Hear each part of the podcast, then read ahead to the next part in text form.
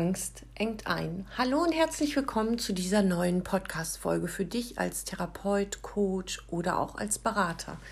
Angst. Ein Thema, mit dem du ganz sicher auf unterschiedliche Art und Weise konfrontiert werden wirst. Angst kennen wir auch wenn es vielleicht rausgeht in die Sichtbarkeit für dich mit deinem Business, vielleicht Bewertungen von außen befürchtet werden oder aber auch die ein oder andere Prüfung, vielleicht für dich als Heilpraktiker, für Psychotherapie oder wie auch immer. Angst engt ein und Angst engt das Denken ein. Ich bin jetzt gerade ganz tief drin in diesem Thema, weil ich ja für die Hypnose Masterausbildung gerade den Fachkurs in der Hypnose gebaut habe, Ängste, Phobien und Traumata und darum gerade so richtig in dem Thema Angst zu Hause bin. Und es gibt viele verschiedene Faktoren, wie sich die Angst zeigt und was sie möglich macht oder aber eben auch verhindert.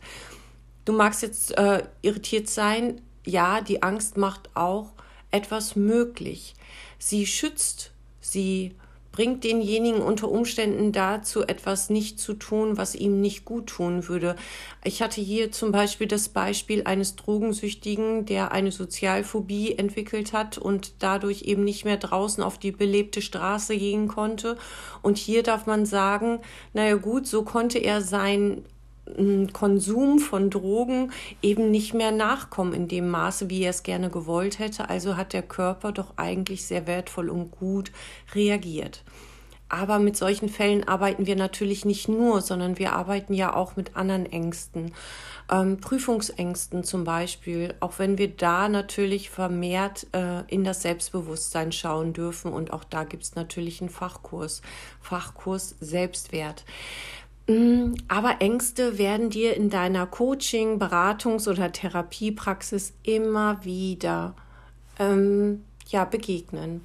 In der unterschiedlichen Art und Weise. Manchmal ist es Angst vor Veränderung, manchmal ist es Angst vor Ablehnung, manchmal ist es die Angst vor ja, abgewertet werden vielleicht auch Nein zu sagen, weil man dann Angst hat, nicht mehr dazu zu gehören. Und genau hier begründen sich viele Ängste. Ich darf nicht sagen, was ich eigentlich sagen möchte, weil ich dann nicht mehr gut und richtig bin und in dieser Gesellschaft zu Hause bin. Und da dürfen wir drauf gucken, da dürfen wir mit umgehen lernen. Und du darfst schauen, auf welcher Ebene ist diese Angst zu Hause. Sie zeigt sich im Verhalten deines Betroffenen, der jetzt gerade Hilfe bei dir sucht. Ist sie begründet durch das Umfeld? Gehört es dahin? Oder ist es so, dass derjenige vielleicht gelernt hat, man darf sich nicht wehren gegen den, der etwas sagt, so wie es früher in der Schule war, unsere Eltern zum Beispiel oder deine Großeltern vielleicht schon eher, dass die in der Schule nicht keine Widerworte geben durften, weil dann wurde eben mit dem Rohrstock geschlagen oder man ist nicht versetzt worden. Und diese Ängste, die prägen. Und wenn du gerade in der Kindheit mit Ängsten immer mal wieder konfrontiert worden bist, und die haben wir ja als Kinder, weil wir ja längst nicht so in der Kompetenz sind wie ein Erwachsener, und es wird immer wieder angetriggert, dann ist es natürlich und logisch, dass du das auch in dein Erwachsenenleben mit hineinnimmst. Und darum ist es logisch und verständlich, glaube ich jedenfalls, dass wir es nicht in einer Sitzung auflösen können. Und das sehen manche manchmal nicht und denken sich, okay, die Lösung liegt doch auf der Hand, man muss doch jetzt nur das und das anders machen im Verhalten. Aber derjenige hat unter Umständen Glaubenssätze dahinter liegen, hat ein Wertesystem gelernt, hat seine Identität darauf aufgebaut, dass das unter Umständen, was ihn befreien würde, nicht funktionieren darf. Und das sind Dinge, wo wir hingucken dürfen, wenn wir mit den Menschen arbeiten. Es ist somit absolut wichtig, dass wir immer erst die Basis schaffen für eine Veränderung, dass wir nicht zu früh versuchen, Veränderung lebbar zu machen, das heißt im Verhalten zu sehen. Denn jede Veränderung siehst du erst in einem veränderten Verhalten. Wir können noch so viele bunte Sachen denken, aber der Mensch, mit dem du arbeitest, der Angst hat, der ist eng in seinem Denken. Der kann gar nichts Neues entwickeln. Der kann gar nicht richtig durchatmen und Luft holen, denn Angst engt ein, auch körperlich, in der Bewegungsfreiheit, in der Motorik engt er ein. Die Angst ist auf unterschiedlichen Ebenen zu Hause. Die Angst ist sowohl in der Psyche vorhanden, Angstreaktionen, die sich psychisch zeigen, vor Krankheit, vor anderen Menschen, vor Gruppen, vor Prüfungen. All diese Dinge können da sein. Aber sie können sich auch vegetativ zeigen. Das heißt, der Mensch hat schneller mal Durchfälle, der hat vielleicht Kopfschmerzen, der hat mh, hm, Rückenschmerzen, der hat vielleicht eine ganz schwache Blase. Das sind alles so Faktoren, da darfst du hinschauen und gucken, ob eine Angst im Hintergrund steht, die unter Umständen erst aufgelöst werden darf durch Ressourcen, durch Fähigkeiten, die du findest mit demjenigen, so dass er wieder mehr an sich glaubt und wieder zurückkommt in seine Kompetenzen, die er ja als Erwachsener hat die er aber in solchen Angstmomenten verliert. Wir nennen das Regression. Er geht zurück in ein jüngeres Alter, wo er dieser Hilflosigkeit das allererste Mal ausgeliefert war. Darum ist es so, dass wir auf unterschiedlicher Ebene gucken. Ist es psychische Angst? Ist es vegetativ schon sichtbare Angst? Ist es kognitive Angst? Vielleicht auch nur das Denken, was Angst macht und durch das Denken entstehen die Symptome oder zeigt es sich auch in der Motorik und im Verhalten. Auf diesen vier unterschiedlichen Ebenen darfst du schauen, wo ist die Angst zu Hause von deinem Klienten und Patienten. Ganz viel passiert natürlich im Hintergrund, rein neurologisch, wenn Angst losfeuert und den Menschen entweder lahmlegt oder in die Flucht jagt und selten jedoch in den Angriff bringt. Angriff braucht ja auch Kraft, das braucht ja auch Motivation, das braucht ja Mut, reinzugehen. Und dafür braucht es das innerliche Gefühl von Kompetenzen. Und alle drei Wege sind natürliche Wege, die den Menschen am Überleben halten sollen. So wollen wir es ja auch ganz gerne. Und es hat uns früher sehr oft sehr gut getan, Angst zu spüren, denn sie hat uns geschützt vor einer Gefahr. Wie zum Beispiel den Drogenabhängigen schützt es, auf die Straße zu gehen, weil er eine Sozialphobie entwickelt hat, so dass er seine Drogen nicht mehr konsumieren kann und der Körper ihn quasi davor schützt. Oder die Erstreaktion, das schnelle, tiefe, gelernte, erst die Erstreaktion, der Ast fällt runter, weil du im Wald spazieren warst und du bist schneller zur Seite gehüpft, als du denken kannst, weil das bewusste Denken ist langsam, das neue Lernen ist langsam, aber die Urinstinkte, die haben wir zum Glück manchmal nicht mehr ganz so ausgeprägt, wie wir sie gerne hätten, gerade wenn es ums Essen oder solche Sachen geht. Aber eben, es ist da. Und du darfst dir sicher sein, dass in die Reaktionen sind. Trotzdem gibt es Situationen, wo zum Beispiel eine Mutter, die sieht, wie ihr Kind ins Wasser läuft und es kann gar nicht schwimmen, wie angewurzelt da steht und ihrem Kind selber nicht helfen kann. Und das sind natürlich Dinge, die machen was mit dem Menschen. Er hat vorher unter Umständen irgendwas erlebt, dass er handlungsunfähig geworden ist in solchen Situationen. Und die Angst zeigt sich ja vielfältig.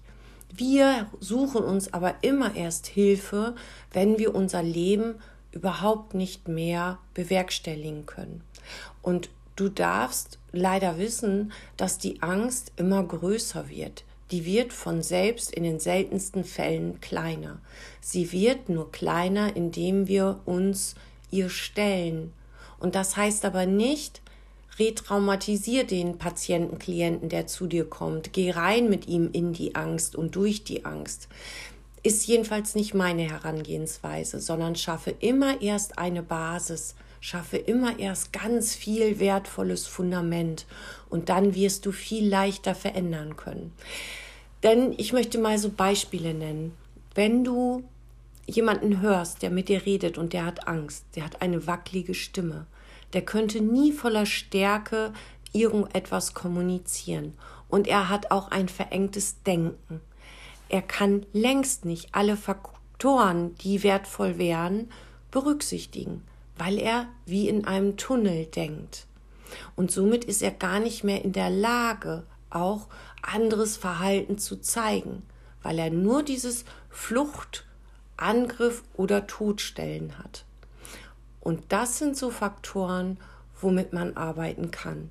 Schaffe eine Basis und schau, auf welcher der Ebenen ist die Angst zu Hause. Oder ist es unter Umständen schon so groß, dass derjenige von sich sagt, ich bin ein ängstlicher Mensch? Dann hat er sich den Titel gegeben, ich bin ein ängstlicher Mensch. Und dann darfst du beginnen, mit ihm seine Identität neu aufzubauen. Und das wird total wichtig. Denn ohne dass er ein neues Bild von sich selbst kreiert, vielleicht erst im Modelllernen, im ähm, auch dissoziierten Modelllernen. Ich schaue mir an, wie macht es jemand anders. Und das sind kleine Dinge, die du dir nehmen kannst für eure gemeinsame Arbeit.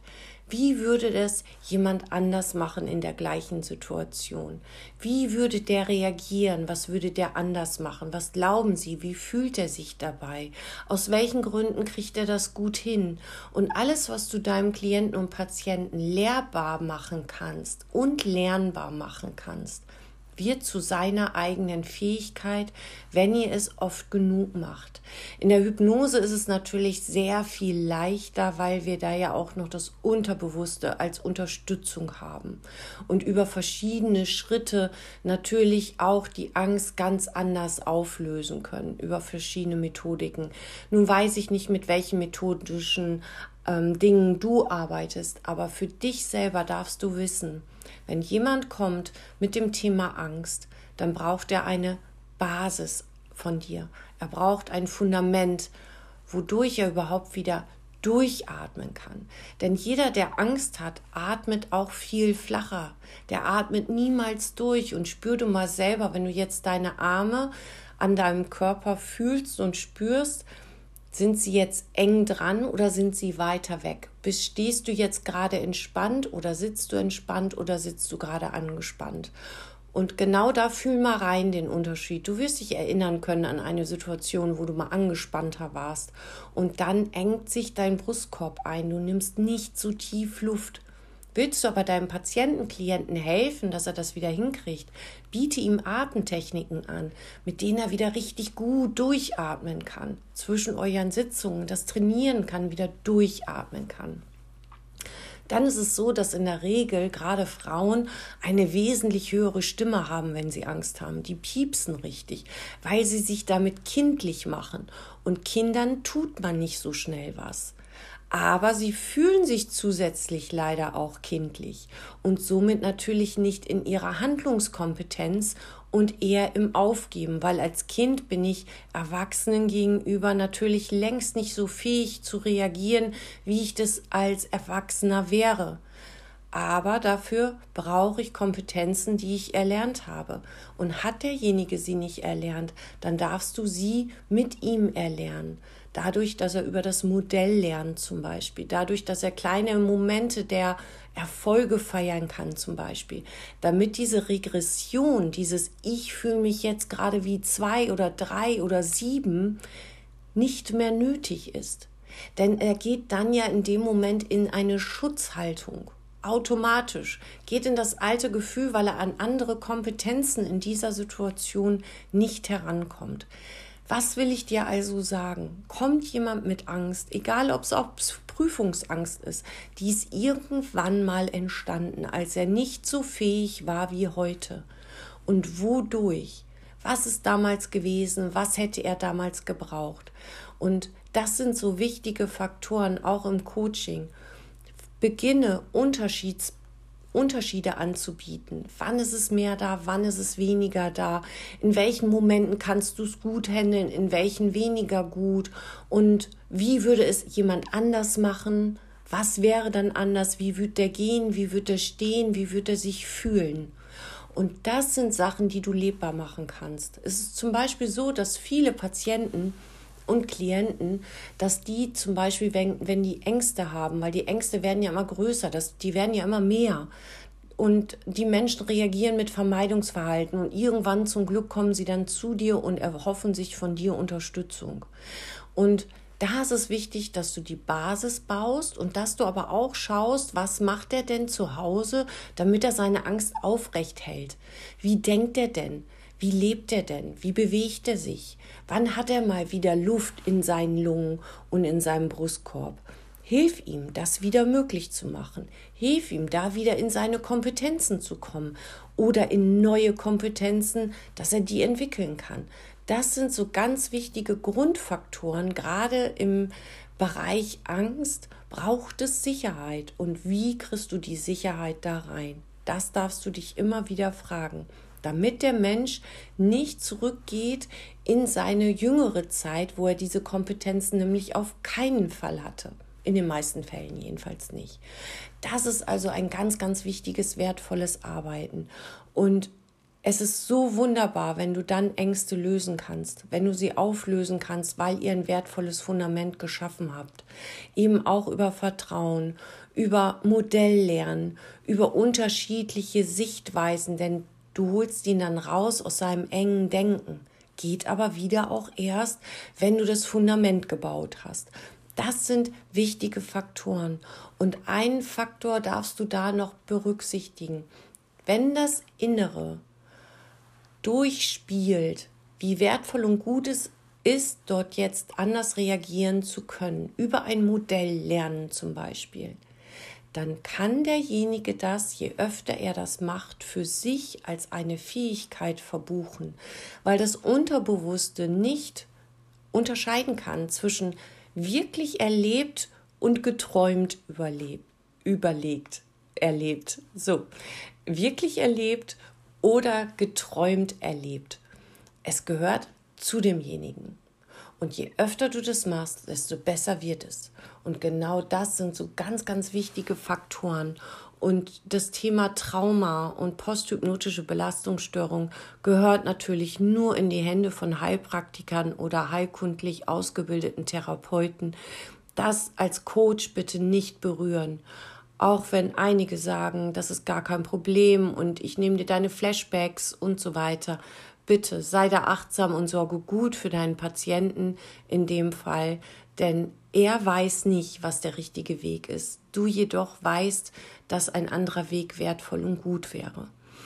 Und eine Ergänzung noch für dich. Wenn du auf dem Weg in dein Business bist oder du hast bereits begonnen mit den ersten Settings, dann ist es bei ganz, ganz vielen so. Ich höre es halt immer noch, weil die Menschen mich natürlich fragen, Mensch Silke, wann machst du die Business Masterclass wieder auf und so weiter. Ja, jetzt bin ich ja, starte ich ja mit der Hypnoseausbildung und kurz danach werde ich euch Bescheid geben und dann startet die Business Masterclass wieder, aber etwas anders, etwas runder noch etwas unterstützender, weil ich wirklich immer wieder höre, dass die Menschen haben zwar ihre Ausbildung, ihre Coaching-Ausbildung und so weiter, aber sie trauen sich nicht raus. Sie trauen sich nicht, die ersten Settings alleine zu machen. Ihnen fehlt Rückhalt, ihnen fehlt Sicherheit, ihnen fehlt Erfahrung und all das macht Angst. Und dann gehst du nicht raus. Dann fehlt dir Sicherheit, dir fehlt eine gute, wertvolle Basis. Und wenn du das selber spürst, mir fehlt da was, dann schau, wie bekommst du das. Und das sind so ganz wichtige Aspekte, die ich natürlich jetzt auch berücksichtige in der Überlegung mit meinem Team zusammen, die Business Masterclass wieder zu öffnen. Da überlegen wir schon, wie können wir noch besser für unsere Teilnehmer sorgen. Denn die Erfahrung, die wir jetzt in der Hypnoseausbildung machen durften, dass die Menschen wirklich die Teilnehmer durch das Üben, auch wenn es am Anfang so hart ist und raus aus der Komfortzone, aber dass sie durch das Üben diese Sicherheiten haben, dass die rausgehen, dass die strahlen, dass die da sind, weil sie durch jedes Feedback ihrer einzelnen Sitzungseinheiten so viel sicherer werden. Und das gibt es eben bei vielen Ausbildungen nicht. Und wenn du eine Ausbildung genossen hast und dir aber trotzdem irgendwie die Sicherheit fehlt, weil du nicht ins Üben kommst, nicht weißt, wie du deine Therapiepläne schreibst, es nicht nur ums Erstgespräch geht, sondern auch um die weiteren Settings, dann darfst du dich bestimmt bald freuen, denn dann wird die Business Masterclass vielleicht etwas sein, was dich abholt und dir Sicherheit geben kann. Genauso wie jeden ersten Mittwoch im Monat von uns die Supervision angeboten ist, damit ihr euch sicher fühlt, damit du rausgehst, damit du noch mal jemanden hast, den du fragen kannst. Und genau darum haben wir jetzt ja auch den Hypnose-Stammtisch ins Leben gerufen, damit die Teilnehmer der Grundausbildung immer wieder eine Stelle haben, wo sie ankommen können. Jeden ersten Mittwoch im Monat ist Supervision und jeden letzten Mittwoch im Monat haben wir den Hypnose-Stammtisch für all die Teilnehmer der Dialogakademie Ausbildung und vom ABH anerkannt. Genau. Jetzt habe ich ganz viel gesagt, wollte ich gar nicht, sollte kurz werden. Zwischen meinen ganzen Videoeinheiten hier, die ich dauernd aufnehme, dachte ich, ich erzähle dir einmal was, wie wichtig es ist, mit der Angst wertvoll umzugehen, weil die Angst einengt und die Angst macht alle Wege kaputt, die man eigentlich so logisch gehen könnte, aber man kann sie nicht gehen. Schaff eine Basis, schaff Stärke, sammel alles an Ressourcen ein, was du für denjenigen kriegen kannst und dann, erst dann wird aufgearbeitet. Ganz genau. In diesem Sinne hoffe ich, du konntest ein bisschen was mitnehmen. Ich danke dir fürs Zuhören und ja,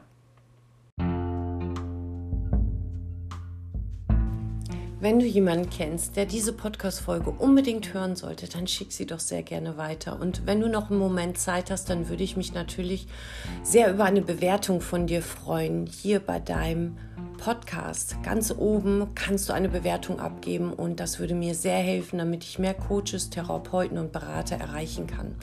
Ganz genau. Hast du einen Themenwunsch? Lass es mich sehr, sehr gerne wissen.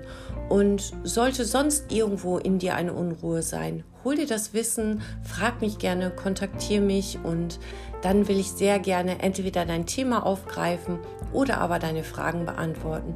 Natürlich sehr gerne. In diesem Sinne darf ich dich noch einmal einladen. Jeden ersten Mittwoch im Monat haben wir unsere Supervision für die Newsletter-Community kostenfrei. Wirklich einfach nur als Angebot und wir werden immer mehr, weil es wirklich eine ganz wertvolle Sache ist. Ansonsten Masterkurse in der Hypnose. Falls du schon eine Hypnoseausbildung hast, schau dir die Termine an. Wir haben am 5.4. starten wir mit Ängsten, Phobien und Traumata. Kurz danach ist schon Burnout und auch Selbstwert wartet gar nicht mehr lange auf den Start. All das ist da und all das ist möglich, um dein Hypnosewissen noch weiter auszuweiten und wenn du sagst, Mensch, Silke, irgendwie, ich würde so gerne raus, aber mir fehlt so ein bisschen ja, der, das Rückgrat oder die Rückenstärke oder was auch immer dir fehlt, lass es mich doch einfach gerne wissen.